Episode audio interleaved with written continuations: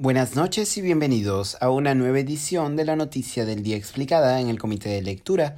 Les saluda Mateus Calderón, curador del Comité de Lectura. El exsecretario de Palacio de Gobierno Bruno Pacheco, investigado por el caso Puente Tarata 3, se presentó hoy ante la Comisión de Fiscalización del Congreso. Hasta antes de ser designado como secretario de Palacio de Gobierno por Pedro Castillo, el licenciado en Educación Secundaria Bruno Pacheco se había desempeñado como maestro de Biología y Química, así como docente de Física, Diseño Técnico y Matemática Financiera en la Escuela Militar de Chorrillos. En los últimos años, el profesor de secundaria también había ocupado el cargo de jefe de selección y capacitación del personal de la empresa de seguridad privada Vigarza. Pacheco, aliado de Castillo durante las luchas sindicales de la facción separatista del SUTEP, hoy convertida en el gremio FENATE Perú, alcanzó notoriedad después de que se le involucrara en el caso de presiones desde el Poder Ejecutivo al entonces comandante general del ejército José Vizcarra a favor de ascensos militares irregulares. Tras destaparse el caso, Pacheco renunció a su cargo. Días después, durante un allanamiento a su oficina en Palacio de Gobierno, se encontraron 20 mil dólares escondidos en los servicios higiénicos.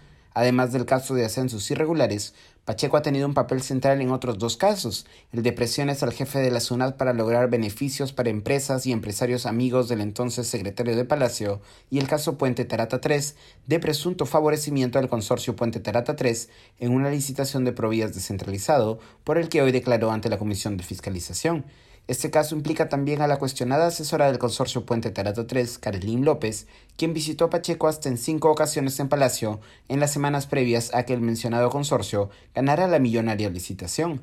Ante la Comisión de Fiscalización del Congreso, Pacheco afirmó que las visitas de López no estuvieron relacionadas a la licitación de provías ganada por Puente Tarata 3, sino a, cito, plantear una actividad de proyección social en favor de los niños del Perú y con ayuda que ella iba a traer. El ex secretario de Palacio explicó que tiene una larga relación amical con Karilín López y que por ello la asesora empresarial se acercó a Palacio de Gobierno.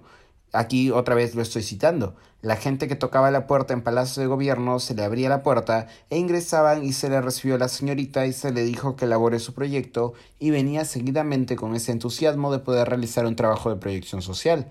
Según ha declarado en pasadas ocasiones el abogado de Carolín López, Pacheco fue, cito, catequista de confirmación de la asesora empresarial. En su intervención, el exsecretario también negó cualquier reunión fuera de Palacio de Gobierno. Sobre los 20 mil dólares encontrados en el baño de su oficina, Pacheco indicó que había recibido la suma de dinero de sus hermanos, producto de la venta de terrenos en Junín, para pagar la defensa legal del proceso por el caso de ascensos irregulares en las Fuerzas Armadas. Aquí lo estoy citando. Era pagar mi defensa. Lamentablemente el Ministerio Público hizo un abuso con mi persona porque ingresaron a todos los espacios para llenar. Lo puse, en referencia al dinero, en una caja de zapatos en el closet del baño.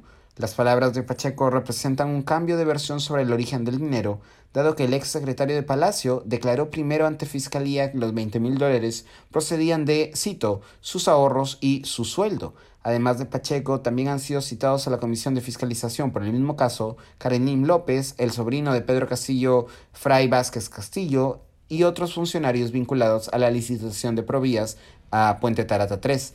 Esto ha sido todo por hoy. Volveremos mañana con más información.